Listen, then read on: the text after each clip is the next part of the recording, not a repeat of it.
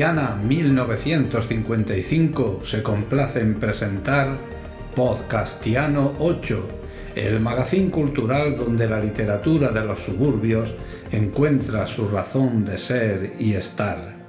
Un tiempo de radio a través de esta útil herramienta llamada podcast con el que os invitamos a soñar, a debatir, a disfrutar de la literatura y el arte, para recordar, disculpados de dogmas, los itinerarios divergentes de la esperanza, el placer de la lectura, el sabor afrutado de una crítica precisa, la textura milenaria de una palabra pronunciada a tiempo, el aroma de una canción dedicada a nosotros mismos, una oferta de entretenimiento literario que sin más preámbulos comenzamos ahora.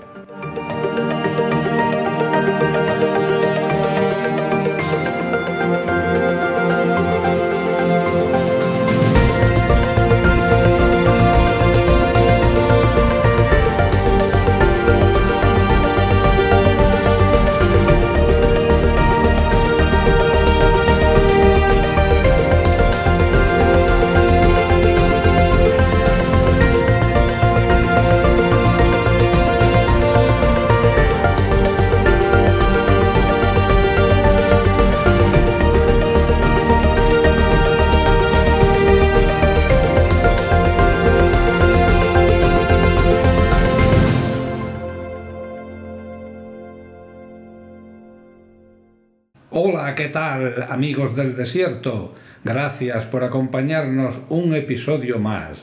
Desde Arrakis os habla Vicente Ruiz Raigal, vuestro amigo del universo herciano.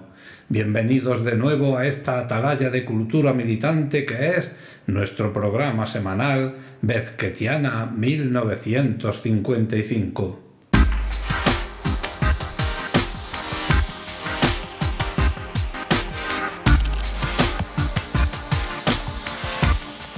Al principio la fe movía montañas, solo cuando era absolutamente necesario, con lo que el paisaje permanecía igual a sí mismo durante milenios.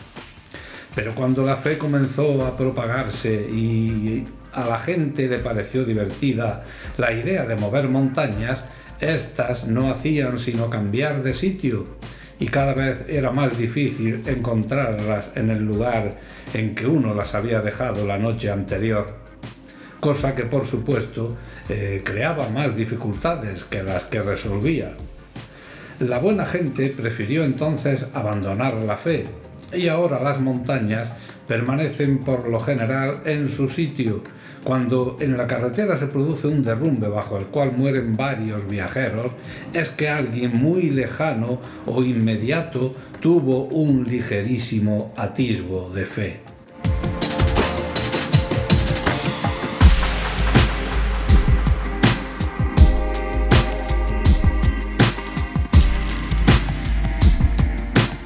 educados, enseñados y ensañados en el ejercicio constante de escuchar y repetir esquemas, estantes, edificios, envoltorios y estructuras, muchas de ellas al servicio de un mundo separado de su origen y por tanto solo.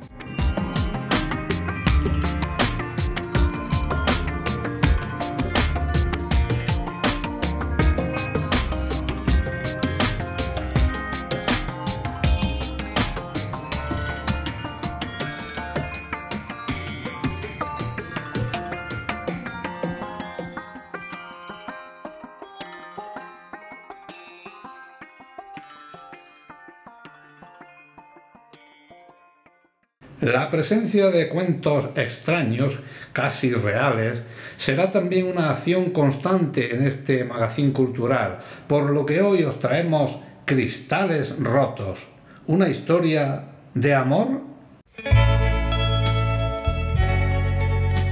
La bañera últimamente está muy rebaladiza. Me dijo ella al salir del baño con su toalla en la cabeza y un magnífico albornoz de color crema. Un día uno de los dos resbalará.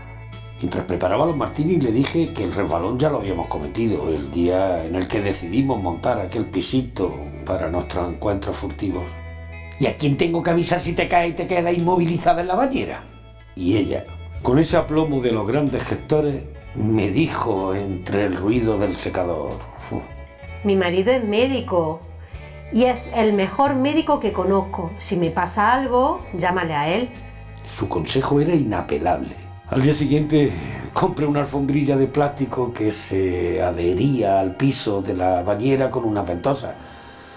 El miedo se me había metido en el cuerpo y no sabía qué tipo de miedo le temía más.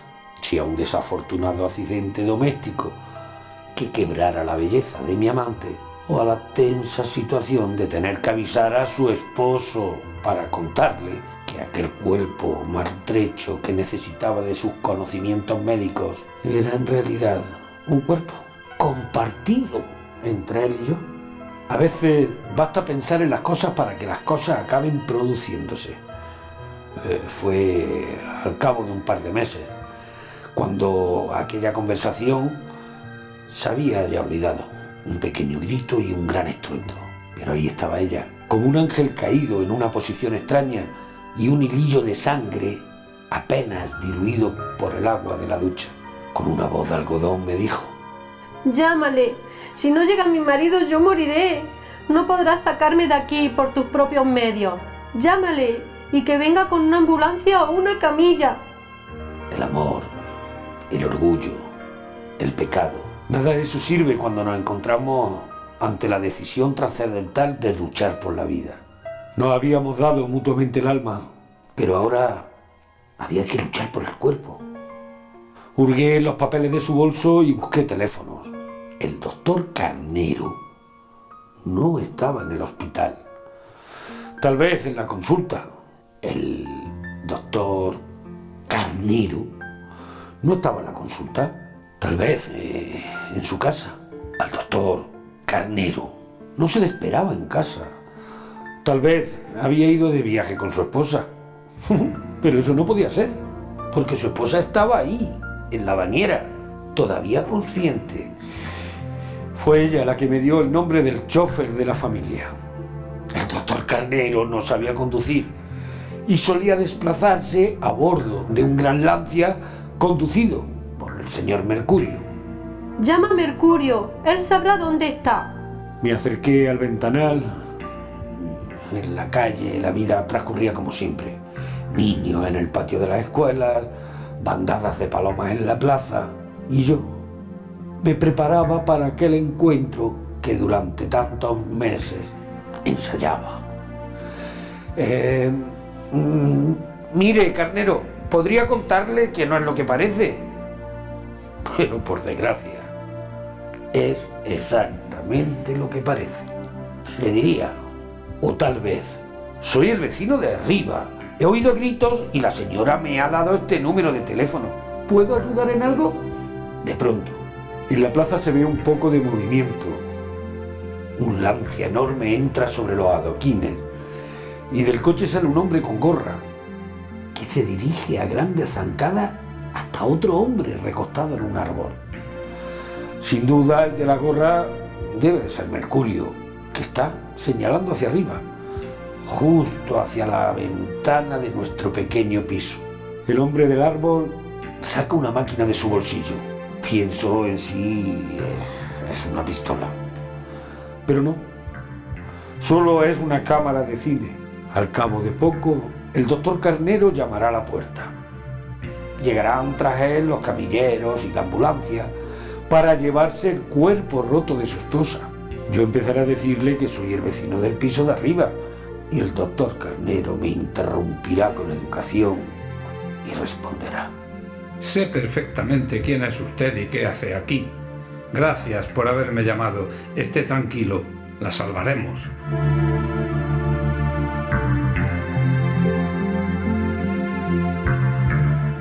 Al entrar de nuevo en la bañera, me ha parecido que el suelo, el suelo estaba lleno de cristales rotos.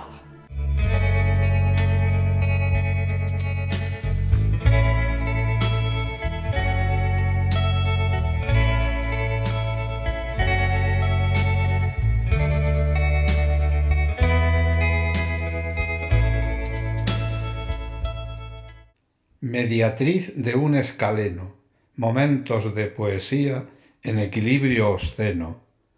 Hoy Carmen Serrano pone voz a Mario Benedetti.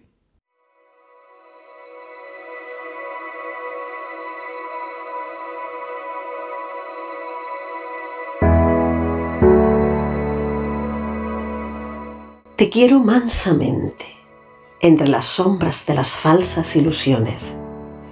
Te quiero como para leerte cada noche, como mi libro favorito quiero leerte, línea tras línea, letra por letra, espacio por espacio. Te quiero para tomarte de la mano bajo el firmamento y mostrarte los te amo escondidos entre las estrellas. Te quiero sobre las hojas de otoño, hablando de nada, pero a la vez de todo y, en un arranque de locura, beber tus lágrimas mientras desfallezco en tus labios. Te quiero para buscarte entre las frases no dichas, entre los pensamientos enterrados, entre las maneras complicadas. Quiero encontrarte y después no dejarte. Te quiero como para llevarte a mis lugares favoritos y contarte que es ahí donde me siento a buscarte en la niebla de miradas que no son tuyas, pero aún así te busco. Te quiero para volvernos locos de risa, ebrios de nada, y pasear sin prisa por las calles, eso sí, tomados de la mano, mejor dicho, del corazón. Te quiero como para sanarte y sanarme y sanemos juntos para reemplazar las heridas por sonrisas y las lágrimas por miradas en donde podremos decir más que en las palabras. Te quiero por las noches en las que faltas, te quiero como para escuchar tu risa toda la noche y dormir en tu pecho sin sombras ni fantasmas. Te quiero como para no soltarte jamás. Te quiero como se quiere a ciertos amores, a la antigua, con el alma y sin mirar atrás. Mario Benedetti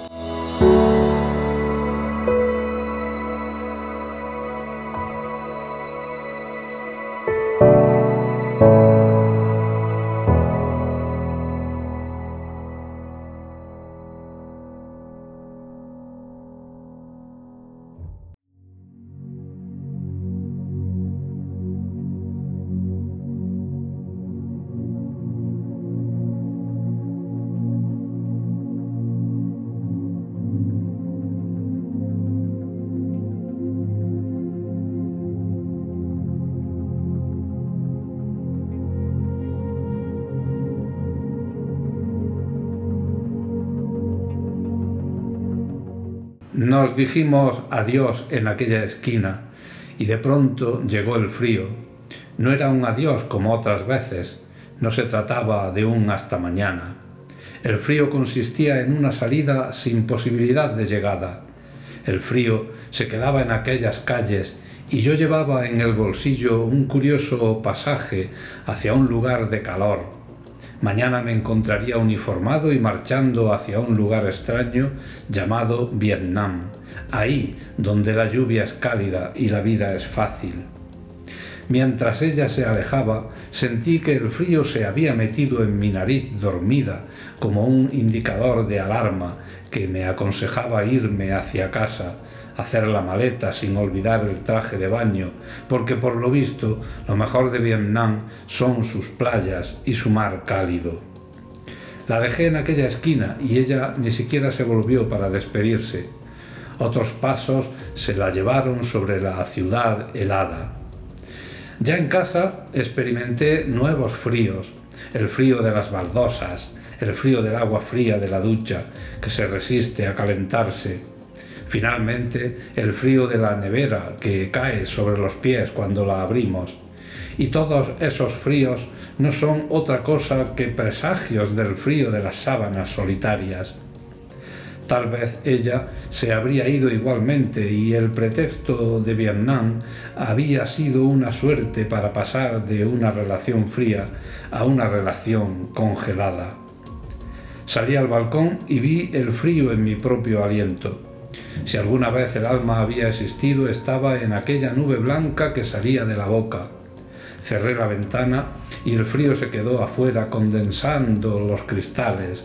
Ese era el frío pizarra, ese ofrecimiento que nos hace la temperatura para que escribamos sobre las ventanas empañadas y para que dibujemos corazones asaetados, bordeados con iniciales conocidas. Así me fui al que había de ser mi bautismo de calor tropical.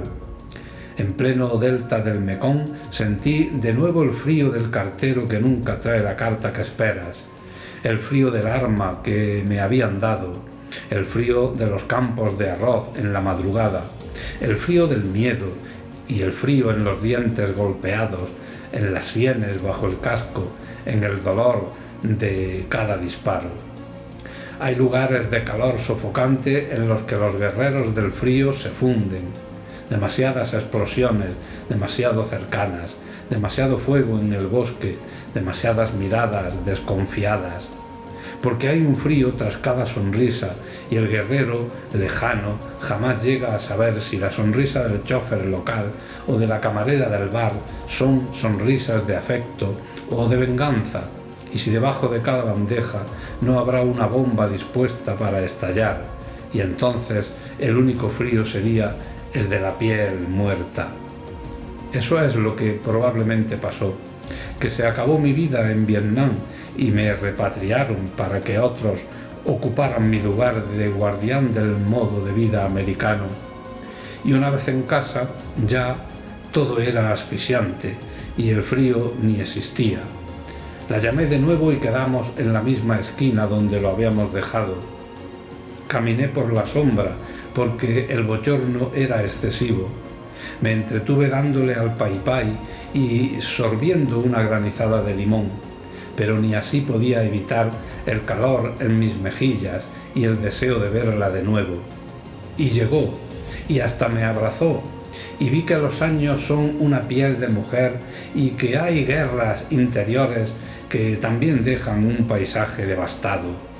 Y mientras sentía su cuerpo junto al mío, de pie sobre la acera, volví a percibir el frío amargo de un reencuentro imposible. Y decidí regresar a Vietnam, esta vez como voluntario.